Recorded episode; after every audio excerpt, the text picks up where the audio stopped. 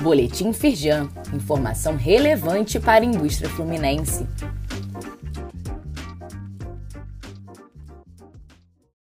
Edição de quarta-feira, 8 de fevereiro de 2023.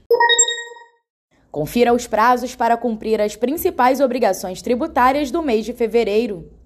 Além das obrigações mensais, como a declaração de débitos e créditos tributários federais, as empresas têm até o dia 28 para enviar informações referentes ao ano de 2022.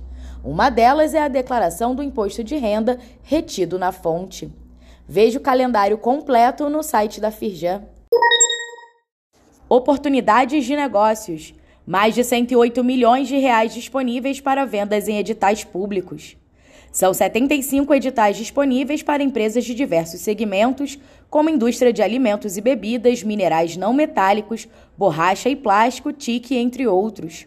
O portal Fijampec mantém atualizado um mapeamento com as compras públicas abertas pelo governo do estado e pelas prefeituras fluminenses.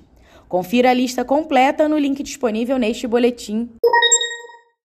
Rede de oportunidades da Firjan Senai SESI promove encontro entre Brasfels e fornecedores da indústria fluminense.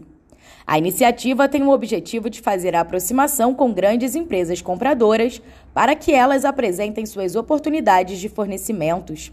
A Firjan também contribui no desenvolvimento dos fornecedores para que cumpram os requisitos e aumentem seus negócios.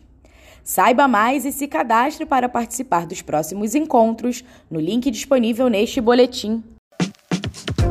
Saiba mais sobre essas e outras ações em nosso site www.firjan.com.br e acompanhe o perfil da Firjan nas redes sociais.